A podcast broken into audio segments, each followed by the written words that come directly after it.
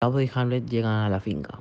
Hola, hijo, ¿cómo te fue? Bien, me gustó la mina, pero estoy cansado. Hamlet va fuera de la finca para pensar un poco. ¿Cómo es posible que Claudio lo haya hecho, si era su hermano? ¿Lo habrá hecho por quedarse con todo lo que hizo mi papá? ¿Cómo lo puede descubrir? Ya sé, voy a preguntar sobre lo que le pasó a mi papá. Hijo, ya vamos a comer. Hamlet, Claudio y Gertrudis se sientan a comer. Buenas noches, el día de hoy prepararé un risotto.